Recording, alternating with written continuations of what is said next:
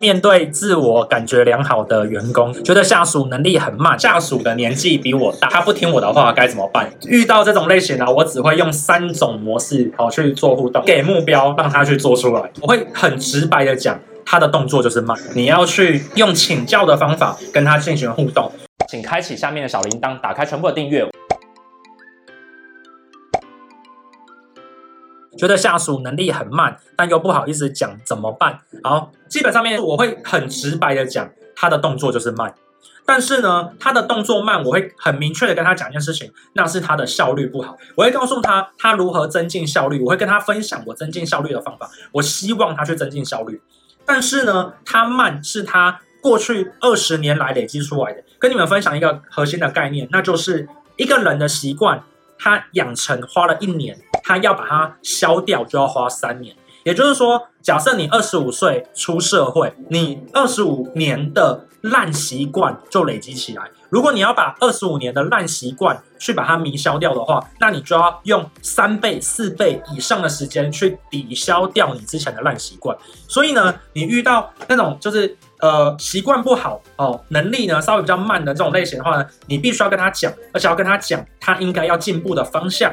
他能够进步的方法，但是你不强求他，为什么呢？因为每个人有他的命啊，啊、哦，每个人有他的命，所以我要跟你分享这个环节。当你可能可能遇到了你的下属能力真的比较差一点，你要把它放对地方，但你要跟他讲，如果你希望变优秀的话，你应该做些什么事情？你去努力看看，我会协助你。如何面对自我感觉良好的员工？该如何沟通？遇到这种类型呢，我只会用三种模式好去做互动。第一种模式，我给目标让他去做出来，对，他做出来，我就觉得太棒了，很好。那他做不出来，我就会去跟他讲说，哎，那你是不是下次要多做一些讨论？对，第一种方法。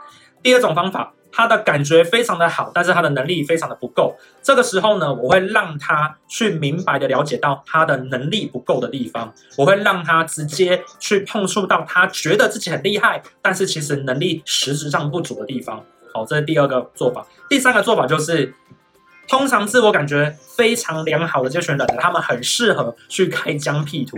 所以呢，你可以给他就是风险很高的专案，去让他去做做看。哦，那风险很高，意思不是说对公司风险很高，而是他的失败率相对比较高一点。你可以让他去打打看，有可能他就是属于开疆辟土型的这种伙伴哦。所以换个方法讲，没有难用的人，只有你不会用的人哦。这个跟你分享。所以有时候我的我跟呃团队的伙伴在聊天啊，就我就想说，其实啊，哎，有时候啊，那个团队组织没有办法用好啊，这最大的责任之一啊，都是我们自己。为什么？第一，我们没有把它用对地方；第二，我们没有用对方法用它；第三，我没有把它放到对的位置上面去。哦，说实在的，每个人呢、都一定有他的位置，只是他的价钱跟他的位置能不能匹配上而已。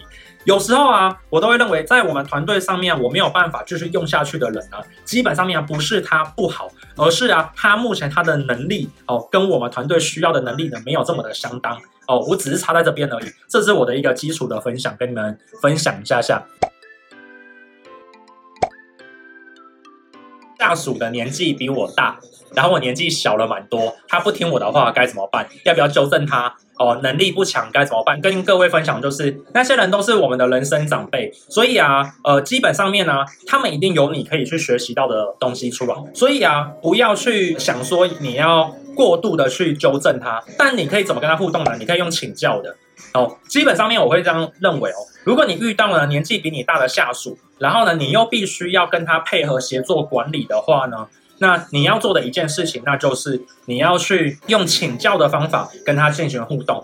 每个人都是喜欢被请教的，所以当你被请教的时候呢，其实他会有一种卓越感。虽然说他可能会因此呢，就话题就开了，跟你讲了很多，但是跟你会比较容易亲近。所以如果说你有机会要跟年纪比你大的人呢去做一个合作的话呢，你要去呃跟他互动哦，然后呢要去教他要等等之类的，千万不要用命令的方法去做处理，因为你绝对会吃闷亏。你比较好的方法就是用问的、请教的。所以啊，我人生有一个哲理，当遇到搞不定的人的时候啊，我就会跟他请教。适当的请教呢，会让大家觉得很有自尊感，很有被情谊感。所以基本上面呢，他会让人家觉得你很尊重他。这个时候呢，他反而会更愿意帮你。哦，有时候呢，其实你请教到一半呢，他自己就讲出答案出来了，他就讲出你希望他做的事情出来了。那这个时候呢，其实就没事了。哦，我可以去跟你一个分享一下。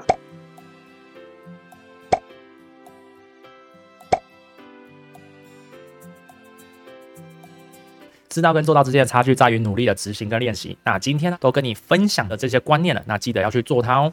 好，那马克凡生活 CEO 会在每周一跟周四晚上的九点去做固定的更新跟跟片。那我们的内容都是在讲一些创业、艺人企业、自我成长、行销趋势等相关议题。如果你喜欢的话，请开启小铃铛订阅。那如果你对今天我讲的东西呢有兴趣，也做了笔记，也可以把笔记写完之后呢放在 IG，然后并且 tag 我的 IG。那这个时候呢，我看到我就会很开心，然后并且帮你去做分享。好，那我们今天的马克凡生活 CEO 就到这边，拜拜。